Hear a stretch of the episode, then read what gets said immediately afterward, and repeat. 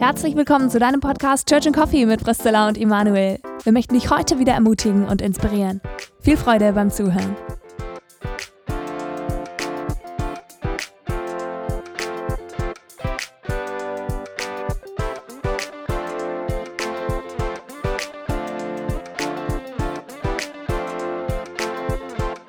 Hi und herzlich willkommen zu einer neuen Folge. Ich habe ganz am Anfang ein Geschenk für dich, Emanuel. Und zwar hab, haben wir das bekommen von Podcast-Hörern von uns. Ich habe schon ausgepackt vor ein paar Wochen und wir haben uns ja jetzt lange nicht mehr zum Podcast gesehen und du darfst jetzt auspacken. Und zwar hat es was mit dem Podcast zu tun. Also das ist jetzt quasi so ein Live- wie nennt man das bei YouTube? Vergessen. Keine Ahnung. Haul oder sowas. Oder nee, Unpacking, bla bla bla. Du, das heißt, du hast das gleiche auch gekriegt. Ich habe das gleiche auch bekommen und ich habe es schon benutzt, ja. Also Okay. ihr müsst euch vorstellen, ihr seht es jetzt nicht, das ist so eine kleine, ein kleiner Karton. Ein kleiner Karton, vielleicht so 10 mal 10 Zentimeter. Ja, genau. Und ich bin jetzt äh, total irgendwie. Äh, keine Hä? Aber keine ich finde, Ahnung, was da jetzt rauskommt. Doch, ich finde, das ist offensichtlich. Sieht man doch nicht. Ja, doch. Okay. Weißt du Äh, echt ich nicht, was ich predikte mal eine Tasse. Ja. Ehrlich? Jetzt Ja. hast du es ja verraten. Und ich habe es nicht mal ja aufgemacht. nein, ne- nein, es ist ja, die Frage ist ja, was für eine Tasse. Also okay, schon also ich mache das mal auf. So. Tasse, Das wär, Weiße hat Tasse. ja nichts mit dem Podcast zu tun. Ich hol sie mal raus. Oh, mein, das ist natürlich Hammer. Hier haben wir auf der einen Seite eine, einen, einen Kaffeebohnenstrauch abgebildet. Sehr schön. Ach krass, okay, das habe ich gar nicht erkannt. Ja, äh, meine Liebe, das ist eine Kaffeekirsche hier. Siehst du das gar nicht? Nee, tatsächlich Natürlich, und habe ich hier ist halt das gedacht, okay, geröstete Produkt. geil. So, und dann kommt Okay, hier auf der Seite geil. kommt hier auf der Seite ein Spruch: Kaffee, Coffee gets me started, Jesus keeps me going. Das ist ja einfach cool, oder? Ähm, dass ich mir gerade überlege, ob das, manchmal ist es auch andersrum, oder? Mit, äh, Jesus, Jesus lässt mich gut Ja, starten in den stimmt. Tag und der Ja, Kaffee hält stimmt. mich am Laufen. Aber ich finde auf jeden Fall, ähm, ein, allein schon diese, diese Nähe zwischen Kaffee und Jesus lässt mein Herz jubeln. Ja, Fall. ehrlich gesagt, das war ein bisschen mein theologisches äh, Konflikt in mir. Ich habe da meine Mitbewohnerin gefragt, glaubst du, das ist okay, dass Kaffee und Jesus die, die Worte gleich groß geschrieben sind? Dann hat sie gesagt, Priscilla denkt nicht so viel drüber nach. Oh, das stimmt, das fällt mir jetzt gerade auf. Da ist die, also Kaffee und Jesus ist so ein bisschen, also Coffee und Jesus ist ein bisschen hervorgehoben und das ist echt, äh, ja. Aber es ist einfach, ähm, wie soll ich sagen, es hat einfach einen schönen, einen schönen Humor. Und Gott, Absolut. und Gott ist ja ein Gott, der auch sehr viel Humor hat, wie wir in der Bibel sehen können. Und der sicherlich sich auch freut an solchen Sprüchen, auch wenn sie natürlich jetzt jeder Sinnhaftigkeit entbehren. Oder, aber so ein bisschen Wahrheit ist schon dran. Ein Ne? bisschen Wahrheit, aber wenn es hart auf hart kommt, Ah, In diesem Sinne geht ein großer Dank hinaus an unsere geneigten Zuhörer, die uns hier versorgen mit Ja, Kaffeetassen für Dank. unsere nächste Kaffeerunde. Eigentlich müssten wir hier jetzt einen Break machen und einen Kaffee kochen. ja. Aber da die Zilla unter Zeitdruck ist, werden wir das nicht tun, sondern werden Ja. weitermachen. Außerdem haben wir gerade schon einen Kaffee getrunken miteinander. Also beziehungsweise ich habe einen getrunken, die Zilla nicht. Ähm, und let's go ins Thema, Zilla. Was ist denn das heute? Ja, ich freue mich voll. Und zwar, wir ähm, haben so eine Learning Community von ähm, uns Hauptamtlichen. Da machen wir also immer so ein paar Hauptamtliche, die einfach Bock haben, treffen uns alle zwei Wochen per Zoom für eine Stunde und schwätzen darüber. Und wir lesen das Buch, gerade haben wir jetzt gestartet, Live No Lies heißt es, von John Mark Comer. Das ist ein Amer- Amerikaner, der ist so um die 40 rum, glaube ich. So, um- der ist, glaube ich, so alt wie du, Emanuel, kann das sein? Müsste der nicht ein Millennial sein, also noch ein Titel jünger? Ich weiß es nicht. Ich glaube, der ist acht- 1980 oder so geboren. Oh. Never mind. Also irgendwas zwischen dir und mir ist er. Und vielleicht kennt ihr ihn schon von dem Buch, die, warte mal, wie heißt es auf Deutsch? Irgendwie die, das Ende der Rastlosigkeit, kann das sein? Ich habe es nicht gelesen. The Ruthless Elimination Ich of Hurry oute mich. Es gibt ein Buch, ich habe es nicht gelesen. Tut mir Auf leid. jeden Fall ist das, das ist relativ bekannt, aber und das ist nämlich jetzt sein neueres, das ist 22 rausgekommen. Und heute wollen wir darüber reden über seine Hauptaussage eben, dass er sagt, das Hauptproblem in unserem Leben sind Lügen. Ja, das, und das finde ich schon mal, das ist, eine, das ist eine krasse Aussage, weil er, er startet krass eben mit, äh, irgendwie mit Teufel, mit Dämonen und alles. Und es sind ja Themen, das sind ja nicht gerade so die Wohlfühl-Area für uns, um darüber nachzudenken. Hm, Wenn wir, wenn, wir diese, wenn wir diese Themen Teufel, Lügen und so, die ganzen Feinde der, des Christen sozusagen bedenken, dann ist es eher ein bisschen, ja, äh, wir schämen uns, weil in unserer Kultur ist es ja, wird es ja nicht für bare Münze genommen. Aber dann, wenn, also innerchristlich gedacht, äh, fokussieren wir das dann stärker auf irgendwelche solche übernatürliche Manifestationen, also irgendwie so dämonische Besessenheit, Exorzismus, irgendwie so krasse Geschehnisse. Und er bricht das eigentlich total runter und sagt, hey, was ist eigentlich das Wesen des Bösen? Ja. Das Wesen des Bösen ist Lüge. Und in diesem Sinne sind wir alle, ich sage es mal so, sind wir alle dämonisch belastet, oder? Absolut. Und ich finde es total spannend, weil das Problem ja oft ist, so nehme ich es zumindest bei mir wahr oder auch bei anderen, mit denen ich rede, dass so wie der Teufel agiert, dass er immer so ein bisschen hm, nebulös rüberkommt. Also ähm, wir wissen dann selber nicht so genau, ja, wie ist es eigentlich? Und wir haben auch eher so ein bisschen Respekt oder Angst davor vielleicht und distanzieren uns eher davor, uns zu viele Gedanken und davon zu viele Gedanken uns über den Teufel zu machen. Aber ich finde es eben genial, dass er das so krass runterbricht, wie es eben auch in der Bibel steht, dass der Teufel dem, seine Hauptstrategie quasi ist, einfach Lügen in unser Leben reinzusehen, also uns, also uns von der Wahrheit wegzubringen weil er eben der Vater der Lüge ist und weil er ja von sich selber aus nichts Neues ein Stück weit schaffen kann, sondern einfach nur die Wahrheit verdreht und versucht, uns sie als Wahrheit unterzujubeln quasi. Ja, und eine, dieser, und eine dieser Folgen von diesen Lügen, die wir leben, ist ja die Art und Weise, wie wir unser Christsein gestalten oder die Ziele, die wir anstreben. Und da habe ich mich wiedergefunden und ich glaube, da kann sich jeder von uns auch oder viele von uns auch wiederfinden, weil oft ähm, äh, streben wir als Christen so ein relativ spannungsfreies Leben am besten an. Also irgendwie, wir, wir wollen gerne, dass, äh, dass Gott unser Leben gut macht dass Gott unserem Leben Sinn verleiht, dass Gott unserem Leben Wert verleiht und dass Gott uns ja einfach äh, irgendwie so wachsen lässt, positiv prägt, was reindroppt in unser Leben, so dass es, so dass wir das Gefühl haben, ja, hier geht was vorwärts, ne? Und dann bringt er diese, da bringt er diese These oder diese Gegenthese dazu und sagt, ähm, warum, warum fühlt sich unser Leben trotzdem so oft wie ein Krieg an? Warum fühlt sich unser Leben trotzdem so oft auslaugend und ermüdend an? Warum sind wir so oft erschöpft? Warum, warum ist es so gefühlt äh, gar nicht immer so entspannt, sondern oft so kämpferisch und wir sehen uns nach Entspannung, wir sehen uns nach, nach äh, ähm, dass, dass irgendjemand das aufhebt. Warum fühlt sich's an wie ein Krieg? Mm. Und seine einfache Antwort ist, Zilla, erinnerst du dich noch dran?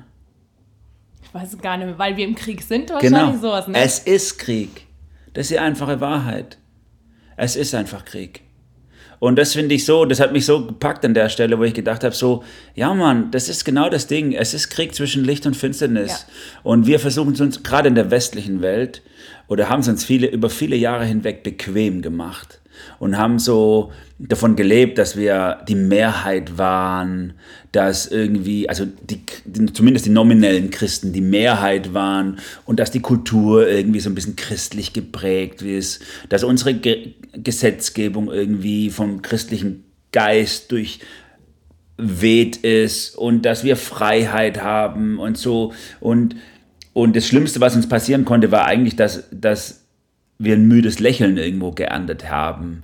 Aber die letzten Jahre wird der Wind halt härter und wir spüren das. Ne? Also die, die Gesetzgebung geht immer weiter von, äh, von der biblischen Ethik weg. Äh, die Politik hat schon lange nichts mehr mit dem zu tun was irgendwie auch im Fernsehen nur noch christlich ist. Äh, oder, und, und wir können es auf viele Gebiete, also wir sind jetzt gar nicht nur auf irgendwie öffentliche, sondern auf viele Gebiete.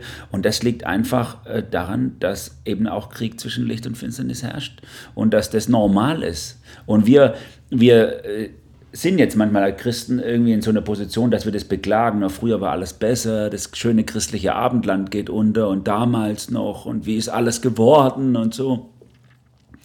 Und äh, das nimmt das, das zeigt eigentlich nur, also es zeigt nicht, wie schlimm alles geworden ist, sondern es zeigt nur, in was für einer Lüge wir bisher gelebt haben. Wir haben uns irgendwie schön geredet, wo wir sind. Und, und, und jetzt reißt uns jemand die Maske vom Gesicht und sagt, hey, die Welt ist immer ein Kampffeld zwischen Bösem und Gutem. Und nur weil es sich vielleicht ein paar Jahre, Jahrzehnte so entspannt angefühlt hat, ist es deswegen trotzdem ein Kampffeld. Ja, und vor allem, du hast jetzt nur von dem Außen geredet, also von meinem Umfeld, in dem Land, in dem ich lebe. Aber der Krieg geht ja in mir selber auch ah, los. Genau, das ist so also cool. Also dieses Tauziehen oder diese Spannung zwischen Licht und Finsternis, das sehe ich ja nicht nur in, in meinem Land, wo dann manchmal ne, so ja eine Flucht herrschen kann nach, okay, dann mache ich nur noch Sachen in der Gemeinde, dann entziehe ich mir dem, dem quasi. Aber das Problem ist ja, dass in mir der, das gleiche Tauziehen stattfindet, nämlich zwischen Geist und Fleisch. Also wie zum Beispiel im, in Galater 5 das so gesagt wird oder wo Paulus das auch mal sagt, so dieses, das was ich will, das tue ich nicht und das was ich nicht will, das tue ich. Und das ist ja genau dieses Tauziehen, was wir in uns selber auch wahrnehmen. Und ich glaube, das ist eigentlich der noch größere Kampf oder ja, ich will es nicht, also wahrscheinlich sind beide Kämpfe groß, aber das ist die eigentliche Herausforderung, dass der, ich sag mal, die Sünde auch noch eine Kraft hat in mir, auch wenn sie besiegt ist. Und das ist das eigentliche Herausfordernde, finde ich auch. Ja, genau. Also die Bibel hat eben diese drei großen Gegnerschaften, die sie beschreibt eben. Das ist hm, die, der Teufel, die Welt und das Fleisch, so nennt es nennt es Paulus. Und wir haben uns viele Jahre äh, eben konzentriert auf den Teufel und die Welt, also die böse Welt. Da draußen ist das Böse. Und wir, wir, wir konnten uns das dann durch eine irgendwie auch geartete christlich-abendländische Kultur schönreden, dass, dass wir ja noch irgendwie privilegiert leben. Und das können wir nicht mehr. Und im Zuge dessen wird nämlich etwas gewahr, was du jetzt gerade ausgedrückt hast, eigentlich ist da draußen gar nicht das Problem, sondern das Problem ist da drin, in mir. Denn in mir gibt es eben diesen Verräter, das Fleisch, wie mhm. Paulus es nennt, diesen Verräter, der jeder Sünde, jedem Bösen gerne die Türe aufmacht, sagt, Halleluja, Sünde, rein mit dir, let's go, das ist so cool, äh, ich liebe Sünde, so mhm. diese Art. Ne? Und wir können uns jetzt weniger denn je eigentlich rausreden, so nach dem Motto, das ist böse und wir können uns zurückziehen in so eine Blase des Guten, beziehungsweise ich würde mal dazu auffordern, dass wir das nicht machen, weil ich nehme schon Tendenzen wahr von Leuten, die, die so einen Rückzug aus der Welt fordern ne? und sagen, so lass uns dann wenigstens jetzt so einen Kreis der Superheiligen machen, wo nur noch wir unter uns sind. wo die, Sünde vor der Tür ist. Oder genau, so wo das quasi. ganze Böse draußen bleiben kann und dann geht halt das Land unter, dann geht halt äh, der Westen vor die Hunde, ähm, selber schuld Hauptsache, wir haben unsere heilige Kultur. Und ich glaube, da braucht es, braucht es irgendwie jemand, der uns diese und diese Illusion, diese Lüge äh, vom mhm. Gesicht reißt und sagt so, was Jesus sagt, ähm, aus dem Herzen kommen die bösen Gedanken. Absolut. Also, wo er mit den Pharisäern das diskutiert, ist, die versuchen ja eine heilige Kultur zu etablieren und er sagt, hey, das ist doch gar nicht das Problem. Ja, und ich finde es total spannend, weil er das auch so beleuchtet, was ist eigentlich Sünde, weil das ist ja auch das Problem, dass wir uns nicht nur schön eingerichtet haben in unserem christlichen Abendland, sage ich, sag ich jetzt mal, sondern auch schön eingerichtet haben mit uns selber. Dass wir uns ja selber vorgaukeln, ja, wir sind ja gar nicht so schlimm, wie die Bibel sagt so. Also, und wenn wir ganz ehrlich sind, wir manchmal auch denken, so dieses, okay, also dass Jesus für, für mich sterben musste, das ist ja schon ein bisschen krass. Also dass wirklich der Tod die Konsequenz meiner, meines Fehlverhaltens oder meiner Sünde ist, also ist ja schon ein bisschen krass so. Mhm. Aber ich glaube, dass wir halt oft auch nicht erkennen, wie die Sünde, also wie, wie böse unser Herz manchmal so ist. Und ich finde es halt genial, dass er das so aufzeigt. Ähm, er macht einen ein Zitat von Ignatius, glaube ich. War das ein Wüstenvater oder so? Ignatius von Loyola war eigentlich der, äh, der Gegenreformationsleiter. Ach, spannend. Ja. Bei Martin Luther. Ja. Ah, okay. Und, ähm, und er sagt, äh, ich glaube, der, der Ursprung aller Sünde ist, Glück woanders zu, zu suchen als bei Gott. Irgendwie mhm. so es geht das Zitat. Und das finde ich total spannend. Und er sagt dann auch zum Beispiel, ähm, bringt, das, also bringt so die, dieses Beispiel von ähm, diesem Gedanken, wenn ich geschieden wäre oder wenn ich mit einem anderen Partner verheiratet wäre, dann wäre mein Leben besser und glücklicher. Und ich finde es total erschreckend, weil er auch in dem Buch schreibt, ich bringe das, bring das Beispiel deswegen, weil es so häufig ist und weil so häufig diese Lüge ist. So, äh, und ich glaube, wenn wir da mal drauf aufpassen, auf dieses, wo suche ich mein Glück, dann merken wir, wie sich unser Herz die ganze Zeit versucht, an alles Mögliche zu binden und nicht an Gott. Genau, und das ist, und das ist gerade diese Tragödie, dass wir eben bei dem Thema Sünde gar nicht bei uns bleiben, sondern so schnell bei den anderen sind an dem Thema. Ne? Wo wir denken, du hast es gerade gesagt, für mich hätte Jesus nicht sterben müssen. Klar, Jesus stirbt für die Sünde dieser Welt, weil die ganze Sünde ja. dieser Welt ist ja so schrecklich. Äh, Klammer auf, meine eigene allein wäre jetzt, also da hätte es genau. auch vielleicht, da hätte es auch vielleicht getan, wenn er, wenn er nur ein bisschen gegeißelt worden wäre oder so. Ne? Und das ist die Lüge. Selbst wenn niemand gesündigt hätte, alle hätten alle wären, würden heilig leben, nur ich hätte das getan, was ich getan habe oder wäre, was ich wäre, hätte Jesus dafür sterben müssen. Mhm.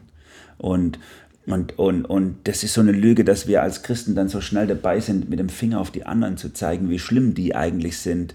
Die Gesellschaft, die Politiker, die Stars, die bla blub anderen oder so. Und nicht den Finger in unsere eigene Wunde legen und sagen, ich bin ich bin der Mann, mhm. ich bin die Frau, ja. ich bin der Sünder. Und ich finde es voll spannend, auch darüber nachzudenken, was so ganz typische mh, mm, sündige Gedanken sind in unserer Gesellschaft momentan, weil ich glaube, dass das ja schon auch von der Gesellschaft ähm, beeinflusst wird und dass vielleicht ähm, je nach Gesellschaft oder auch nach Generation oder so andere Versuchungen auch da sind.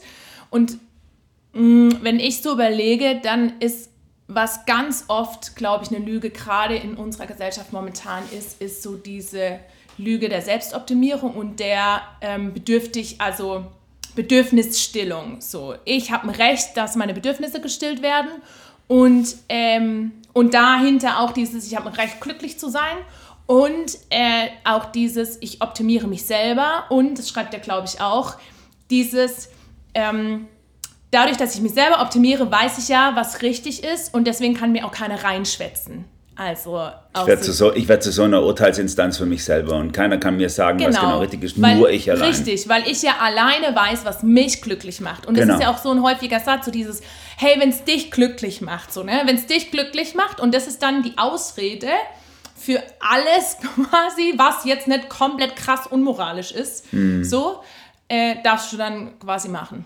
Ja, genau. Und, und damit wird, das ist das Verrückte, damit wird, äh, wird eigentlich der biblische Blick umgekehrt, während die Bibel quasi den, den Blick eigentlich bei Sünde in, das, in mein eigenes Herz dies, also guckt und sagt, hey, guck mal dich in dein Hand und verurteilen nicht die anderen. Ne? Jesus, was siehst du den Balken in deines Bruders Auge, äh, den, den, den Splitter und siehst nicht den Balken in deinem Auge. Also guck nach dir selber bei der Sünde, da kommt das Böse raus und nicht bei den anderen. Ist es beim Thema Liebe und Annahme gerade andersrum, wo Jesus sagt, liebe deinen Nächsten wie dich selbst. Er sagt ja eigentlich, äh, Barmherzigkeit, Liebe und Gnade soll dich auch in Bezug auf die anderen ähm, ähm, bewegen. Und wir haben daraus die Diskussion gemacht, ja, ich muss mich ja erst selber lieben, sonst kann ich die anderen nicht lieben. Und dann am Schluss bleibt nur noch, ich muss mich selber lieben übrig. Das heißt, wir haben, wir haben eigentlich die Wahrheit in eine Lüge umgekehrt. Die Sünde sind die anderen und lieben und annehmen und vergeben muss ich mir selber. Ja. Und ich darf nicht zu kurz kommen. Und damit ist die biblische Wahrheit auf den Kopf gestellt. Absolut. Und ich merke das in mir selber. Also wie schwer fällt mir das, je, also wenn ich darauf achte, jeden Tag nicht zu sagen, ich, ich komme als erstes und dann kommen die anderen, sondern mich selber hinter andere zurückzustellen. Bis dahin, dass man es als eine Sünde sieht, wenn man nicht auf sich achtet. Mhm. Also diese neue, also ich sag mal, so diese, diese Achtsamkeit, Wokeness, die auch im christlichen Bereich da ist, ist so, du versündigst dich an dir selber, wenn du nicht gesund isst, wenn du nicht genug Sport machst, wenn du nicht dich, dies und das sind alles, da wird diese, diese, diese Geschichte der Körper ist ein Tempel des Heiligen Geistes, du sollst ihn nicht, du sollst ihn nicht, äh, nicht verderben, den Körper, wo Paulus anführt, wo es eigentlich um sexuelle Sünde geht in diesem Zusammenhang, die wird auf einmal in so eine Wellness-Geschichte umgedeutet und gesagt, wenn, wenn, du, wenn du dick bist oder wenn du so oder so oder so, also wenn du nicht auf dich achtest, auf deine Psyche, auf deinen Körper, auf so, dann versündigst du dich an dir selber. Ja, wobei ich das ein bisschen differenzierter sehen würde. Ich, die Frage ist ja auch, warum mache ich keinen Sport und warum ähm, esse ich vielleicht total ungesunde Sachen. Das können ja auch beides ähm, Sachen sein, wo ich auch, ähm, also die Frage ist, was habe ich da für eine Herzenseinstellung? Ich will, so, ne? Und, und, aber ich gebe dir recht in dem, dass dieser Wellness-Gedanke, der dahinter steht, dieses, ich muss erst auf mich selbst, also ich muss auf mich achten, damit es mir gut geht, damit ich ausgeglichen bin, dass mein Körper perfekt ist, tralala oder so. Und das ist natürlich. Genau, es geht ja gar nicht Quatsch. darum, dass nicht jeder dieser Gedanke Wahrheit enthält. Jeder dieser Gedanke ist ja für sich genommen ein guter, ne? Achte auf dein Körpergewicht, achte auf deine Ernährung, achte auf dies und das, äh, eine gesunde Selbstannahme. Das sind alles Wahrheiten drin. Der Punkt ist, wenn die Gewichtung eben die falsche ist, wenn auf einmal das in den Vordergrund gespielt wird, dann wird aus, also ich sag mal so, wenn, wenn du, wenn du die falschen Sachen betonst, dann kann aus einer Wahrheit eine Lüge werden. Eine gelebte Lüge. Also, äh, ich nehme es jetzt mal, ich nehme es jetzt mal, mal ein Beispiel, ähm, wenn ich Transparenz zum Beispiel ist, ist etwas Gutes, offen zu sein, ehrlich zu sein, in sich reinschauen zu lassen. Das ist wahrhaftig. Aber wenn ich dann in äh, irgendwie so eine, in so einer Selbstinszenierung multimedial, ob das jetzt früher bei Talkshows oder heute im Netz oder so ist, quasi mein Innerstes offenlegen, so ein Seelenstriptease mache, dann wird aus der Wahrheit auf einmal eine Lüge.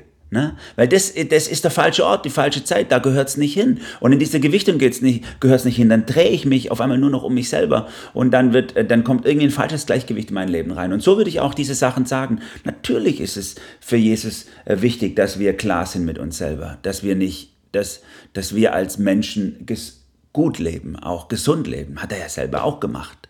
Ne? Aber, aber es, es, das ist nicht das Evangelium. Genau, und die Frage ist ja, wie falle ich nicht vom Pferd? Und ich glaube, der Schlüssel ist eben dieses, wo suche ich mein Glück? Okay. Also suche ich mein, und, und ich merke schon, wenn ich ehrlich zu mir selber bin, dann kann ich schon ungefähr, schon relativ gut ausmachen, wann kümmere ich mich quasi um mich selber, also um meinen Körper, dass es ihm gut geht und meine Seele, aus, ähm, aus einem, ich, ich suche jetzt da mein Glück und wann mache ich es im gesunden Maß. Das finde ich, das kann man, also ich merke das in meinem Herzen. Wenn ich dann manchmal denke, okay, mir geht's gerade scheiße, hm, dann gehe ich zu DM, hol mir ein paar Sachen und dann mache ich mir einen schönen Abend. Aber innerlich merke ich manchmal, dass ich da dann von diesem Wellness-Dingens das eigentlich erhoffe, was nur Gott geben kann. Okay, das heißt, es gibt also so eine Art, auch das Leben zu gestalten oder auch der, der, das Achten auf sich selber, was gesund und gut und heil, also geheiligt ist, ich sag's mal so. Und es gibt eine Art, die, würdest du sagen, das ist eine Sünde, wenn jemand da, dort sein Glück, Glück sucht? Ja, absolut.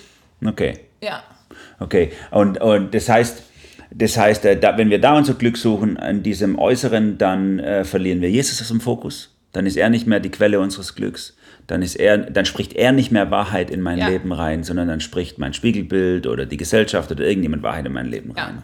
Ja, und das, ist der, und das ist der Punkt, auf den er eben auch hier, zum, wo er sagt, hier, das ist der Krieg in unserem Herzen, Ja. den wir auskämpfen müssen. Es gibt Quellen der Lüge und die sind eben teuflisch und die sprechen dauernd in mein Leben rein. Und da drin gibt es in dir selber, gibt so jemand eben, den Verräter, der sagt die ganze Zeit, juhu, Lüge, ich liebe Lüge. Ja. Lass mich, lass mich, ich möchte mich anlügen lassen. Und das, und dem entgegen müssen wir die Wahrheit Gottes setzen in Jesus, die, wir, die uns im Wort Gottes geoffenbart ist und die uns reinnehmen. Und das fühlt sich nicht immer schön an. Das ist manchmal ein Kampf. Das ist, das ist wie, äh, sag mal, Heilfasten. Das macht keinen Spaß oder sowas, ne? Und, das, und, und, und da fängt auch eben diese Lüge an, dass ich denke, eigentlich, dass, dass, dass wir irgendwie in so einen Trip reingekommen sind, Heiligung müsste sich gut anfühlen. Also es müsste Spaß machen, Jesus nachzufolgen. Und Jesus sagt doch so Sachen wie, wer sein Kreuz, also wer mir nachfolgt, muss sein Kreuz auf sich nehmen. Oder dass er Sachen sagt, wer Vater und Mutter mehr achtet als mich selber, der ist meiner nicht wert. Oder, oder, oder. Jesus, Jesus be- betont eigentlich die ganze Zeit, dass das, dass Nachfolge was kostet. Ja. Und wir haben sie billig gemacht. Könnte man das so sagen? Wir haben sie billig gemacht? Ja, vor allem, ich merke halt, wenn ich mir meiner Sünde nicht bewusst werde, dann ist auch die Gnade halt billig, ne? Ja, Automatisch. ja, Und ich merke halt, je mehr ich mich damit beschäftige, jetzt könnte ja jemand sagen, ja, beschäftigt dich halt nicht so so viel damit, aber das finde ich völliger Quatsch, weil ich finde es wichtig, weil ich merke, ich habe selber diesen Schleier vor meinen Augen oder diese Lüge in meinem Kopf, die mir sagen will, Priscilla, du bist eigentlich gar nicht so schlimm. Aber innen drin, wenn ich wirklich wahrhaftig in mein Herz reingucke, dann merke ich doch, äh, ich bin äh, absolut erlösungsbedürftig. Dann merke ich, dass ich selber an mir verzweifle und dann wird die Gnade total kostbar, weil ich plötzlich merke, ich bin einfach lebensunfähig ohne die Gnade. Ich, also ich bin einfach tot, wenn ich keine Gnade habe. Ich also ich, ich würde verzweifeln so. Ne, wenn du deiner eigenen Sünde ins Gesicht schaust so und ich merke, dass du auch, und ich glaube, das ist vielleicht auch so dieser Punkt, wo, wo wir uns scheuen, der Sünde ins Gesicht zu schauen, weil wir eigentlich wissen, wir verzweifeln daran, vielleicht innerlich. Wenn ja. wir uns ehrlich ins Gesicht schauen, dann verzweifeln wir, wenn wir nicht die Gnade gleichzeitig im, im, im Blick haben. Ja, genau. Wie können wir dem entfliehen? Wie können wir die Gnade in den Blick nehmen? Ich würde sagen, dass der erste Schritt notwendig ist, zu erkennen, wie, äh, wie sündig ich bin. Also dieser, ich, ich finde das so markant ähm, in der Bibel, dass einmal eben ein sündiger Mensch wird er bezeichnet, sagt, sei mir Sünder gnädig. So. Ja. Und das ist der springende Punkt, ne? Ja. Gnade und Sünde. Ja. Genau, und, und der Weg dorthin ist das, was Jesus im hohepriesterlichen Gebet beschreibt, wo er, wo er Johannes 17 betet, zu seinem Vater über seine Jünger sagt, der heilige sie in der Wahrheit, dein Wort ist die Wahrheit. Absolut, ja genau. Der Weg Jesu nach, der Weg der Heiligung beginnt mit der Wahrheit und geht weg von der Lüge. Der beginnt mit einer kompromisslosen Bestandsaufnahme, wo ich alles hinlege vor Gott und dann erkenne, ich bin verloren. Ich bin einfach verloren. Ich habe es nicht verdient. Wenn Jesus jetzt, wenn Gott jetzt einen Blitz vom Himmel fallen lassen würde, mich zerstückeln würde in, äh, in, in tausend Teile und mich quälen würde bis in alle Ewigkeit, ich hätte es verdient. Ich hätte es verdient und ich könnte nicht einen Moment sagen, was machst du eigentlich mit mir, was soll das? Und wenn ich nicht, wenn ich nicht an dem Punkt bin, der absoluten, ähm, ich gebe auf, Jesus, du hast recht, ich bin ein Lügner und du bist die Wahrheit da werde ich vielleicht nie zu einem vertieften Verständnis vom Evangelium und von der Gnade bekommen. Und der Weg dorthin ist eben die Bibel. Deswegen betonen wir ja so oft die Bibel. Ne? Heilig ist in der Wahrheit, dein Wort ist die Wahrheit. Ne? Gott spricht Wahrheit in unser Leben rein durch sein Wort. Und nicht, ich kann es mir selber geben oder wir setzen uns im Stuhlkreis zusammen und überlegen, was wäre eigentlich gut für uns. Und ich finde es ja spannend, dass hier Jesus selber sagt, ich bin die Wahrheit. Und das ist auch was, was er eben anspricht. Das finde ich auch total wichtig, diesen Punkt von Beziehung, also von Beziehung und Wahrheit. Es ist nicht nur Wahrheit, die ich glaube, das auch, aber eben, dass es eben auch die Beziehung zu Jesus elementar ist. Ja. Und dass äh, automatisch natürlich dann die Gegenstrategie vom Teufel ist, uns in Isolation zu führen. Und das sehe ich auch total also habe ich auch oft das Gefühl, dass wir innerlich auf Isolation gehen. Ich merke das bei mir selber. Nicht vielleicht außenrum, da sind wir total connected oder so. Aber die Frage ist auch, was mache ich mit mir selber aus und was, was erzähle ich oder so. Ne? Und ähm, wie gehe ich in Beziehung? Dürfen Menschen, dürfen Menschen ehrlich in mein Herz reinschauen? Dürfen mich Menschen ehrlich spiegeln und kritisieren? Und äh, gibt es Menschen in meinem Leben, die wissen, wie ich mit meiner Sexualität umgehe, wie ich mit meinem Geld umgehe, wie, wie ich mit meiner Machtposition vielleicht umgehe, etc., etc. Und, und das finde ich total entscheidend. Und da würde ich auch sagen, hey, wenn, wenn es Bereiche gibt im Leben, wo, wo wir selber merken, krass, da spiele ich mit Gedanken und ich merke, die sind nicht gut und die weiß keiner. Beste Strategie, zu jemand hinzugehen, der auch gläubig ist und zu sagen, hey, diese Gedanken, ich weiß, die sind nicht gut. Und nicht in der Isolation bleiben, weil das ist so gefährlich. Ja, ja. Sehr cool. Untertitel von dem Buch ist, es ist Zeit im Licht zu leben. Amen. Habe ich einfach, habe ich einfach gedacht, also, ja, das ist der Punkt. Wir müssen echt aufhören, diese Lüge zu leben und diese Lügen zu lieben. Wir lieben sie ja auch so, ne? Das ist mein Ding, das ist mein Leben, das ist mein Körper, das ist mein Geldbeutel, das ist mein Beruf, das ist mein Job. Ich entscheide, was ich für richtig finde. Das ist eine Lüge. Jesus muss entscheiden dürfen, was in meinem Leben passiert und wie ich mit meinem Leben umgehe. Ja. Und er muss Wahrheit in mein Leben reinsprechen. Und das ist nicht immer nice, macht nicht immer Spaß, fühlt sich nicht immer gut an, sondern das ja. ist schmerzhaft manchmal. Aber nur so können wir im Licht leben. Licht ist auch manchmal schmerzhaft. Genau. Und ich glaube aber gleichzeitig, dass je mehr wir mit uns mit Wahrheit beschäftigen, desto kostbarer und lieblicher wird sie uns auch. Und mhm. das ist ein anderer Schmerz, als wenn du auf deine Lüge reinfällst. Das ist nämlich der Punkt, ne? Genau. Weil wenn du auf deine Lüge reinfällst, dann merkst du, wie zerstörerisch sie ist. Also genau. das hat ja jeder von uns schon mal erlebt, ne? dass wir einen Weg gegangen sind in, in, in einer Lüge und gemerkt haben, dass wir nur kaputt gemacht haben oder dass wir hinter uns Scherben gelassen haben, wo andere Menschen gelitten haben. So, ne? Und wenn und dieser Und das ist ein ganz anderer Schmerz als dieser Schmerz, der, äh, der in unser Leben kommt, wenn, wenn die Wahrheit hineinspricht. So, ne? Das ist auch ein Schmerz, aber da merken wir, okay, ja, da wird was heil.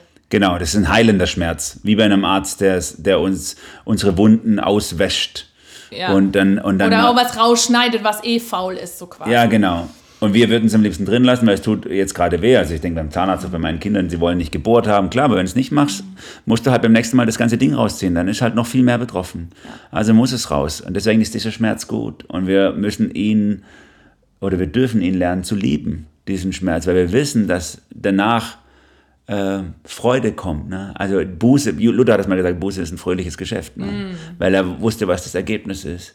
Während Sünde genau das andersrum ist. Die Sprüche sagen eben, äh, die Sünde fühlt sich im Mund so süß an wie Honig, aber im Bauch ist sie grimmig und der Bauch äh, zerfetzt von Bitterkeit, ne? so ungefähr. Äh, Sünde, das ist die Lüge, sie scheint so, sie scheint auf den ersten Blick so gut zu sein ja. und macht uns kaputt. Es ist Zeit, im Licht zu leben und diesen heilenden Schmerz in Anspruch zu nehmen, um die Gnade neu zu entdecken. Ja, was würdest du jetzt als einen Tipp geben über das, was wir jetzt geredet haben? Ähm, solche, ich sag mal, irgendwelche Steps oder so, um im Licht zu leben? also der, der erste Punkt ist, äh, Wahrheit, also Licht, das in mein Leben reinscheint, kommt immer von einer externen Quelle, woanders her. Die finde ich nicht in mir selber. Das ist der wichtigste Punkt. Diesen Weg kannst du nicht alleine gehen. Wenn jemand jetzt sagt so, ja, stimmt, yes, ich merke das in mir selbstzerstörerisch und so und ich, jetzt mache ich das für mich alleine aus. Mm. Ich gehe irgendwie so in so eine, ich gehe jetzt in so eine Mönchsklause, ich mache fünf Tage Stille für mich selber so. Das kann alles ein Weg sein, auch mal, um, um in sich reinzuhören, wo habe ich mich da veräppeln lassen. Aber letztlich kann Licht nur reinscheinen, wenn ich zu irgendjemand gehe und sage, bitte, ich mache jetzt mal die Türe auf, guck du mal rein, ne? Ähm, das, das hilft uns, weil wir Menschen sind ja ganzheitliche Wesen. Wir möchten das auch erleben. Und so kann, so kann ein Seelsorger, ein Gegenüber, ein Freund, kann so eine, wie so eine Position Gottes einnehmen in uns. Mhm. Er, er, wir, wir decken, wir machen auf und wir schämen uns vor ihm oder wir fühlen uns schlecht vor ihm und das tut so gut. Weil wir manchmal uns das abtrainiert haben, uns vor Gott zu schämen uns vor Gott schlecht zu fühlen. Wir haben so, wir sind so schnell dabei, so, ja, Gott liebt ja alles, er muss ja verzeihen, ist ja sein Geschäft. Also so, ne? Und da, deswegen will ich sagen, der erste Schritt ist, bleib nicht allein. Mm. Such dir jemand. Ja. Und deck im Beisein von diesem jemand deine Lügen auf. Und ich, ja, würde das voll unterstreichen, weil das Ding ist ja, die Lüge der Isolation ist ja, wenn andere das wüssten, dann Punkt, Punkt, Punkt, Punkt, Punkt. Ja.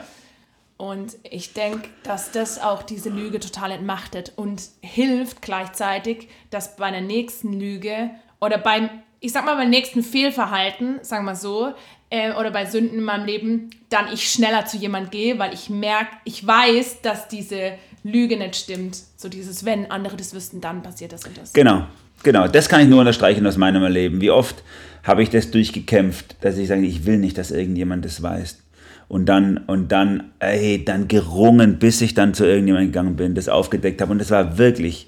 Aber meistens dann, wenn ich vor der Person sitze, ist der Kampf eigentlich durch. Mhm. Dann weiß ich, ich habe, okay, das ist richtig, dass ich hier sitze. Und das mache ich jetzt.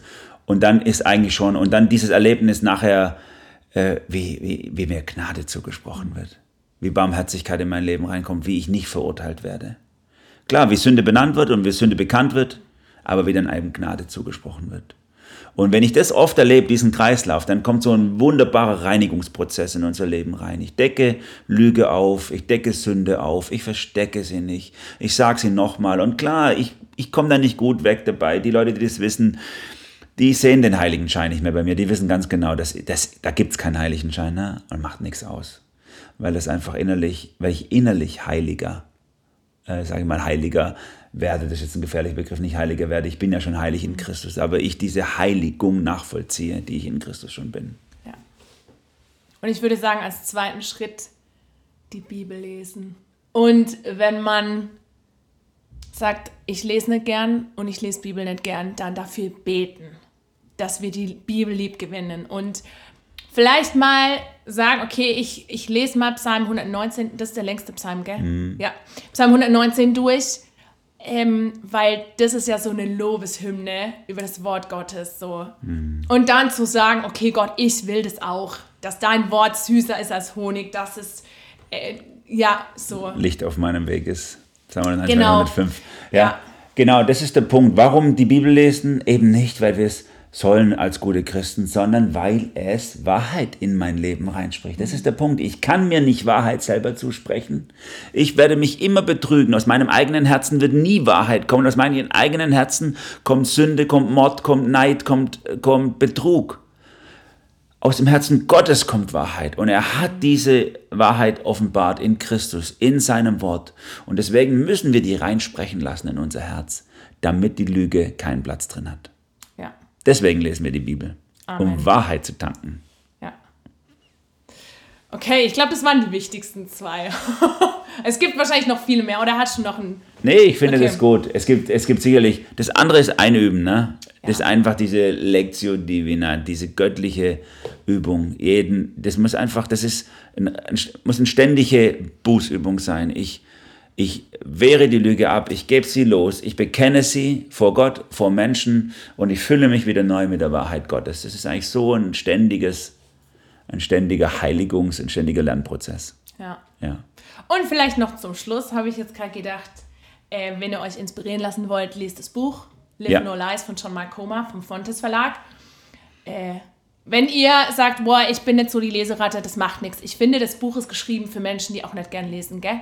Finde ich. Weil ich finde, es ist so wie so ein Vortragsstil oder wie als würde er dir gegenüber sitzen. Ja, genau. Es sind es ist eigentlich viel so Schlagworte und so. Ey. Ja. Es ist nicht so ein, wo du denkst, so, oh, da muss ich jetzt zehn Seiten, damit ich dieses, äh, diese, diesen Gedankenspinn äh, weiterlesen. So, nee, manchmal kannst du einfach einen Abschnitt lesen und der macht so Boom, Boom in dein Ja, Herz. ja. Und er haut es dir einfach rein. Aber äh, es ist herausfordernd. Absolut. Also wenn du dich dem aussetzt, das macht nicht immer Spaß. Manchmal wirst du da auch einen Spiegel haben, den willst du eigentlich gar nicht sehen. ja. Was Aber gut. das ist gut. Amen dazu. Cool. Ich hoffe, ihr wurdet inspiriert, über dieses Thema selber mal nachzudenken, was ähm, Lüge in eurem Leben macht, beziehungsweise mehr noch nach der Wahrheit zu streben und ihr nachzujagen. Und vielleicht lest ihr auch, so, auch das Buch, dürft uns gerne Rückmeldung geben, wie ihr es fandet. Und dann wünsche ich euch Gottes Segen und bis zum nächsten Mal. Und danke für alle Kaffeetassen. Tschüss.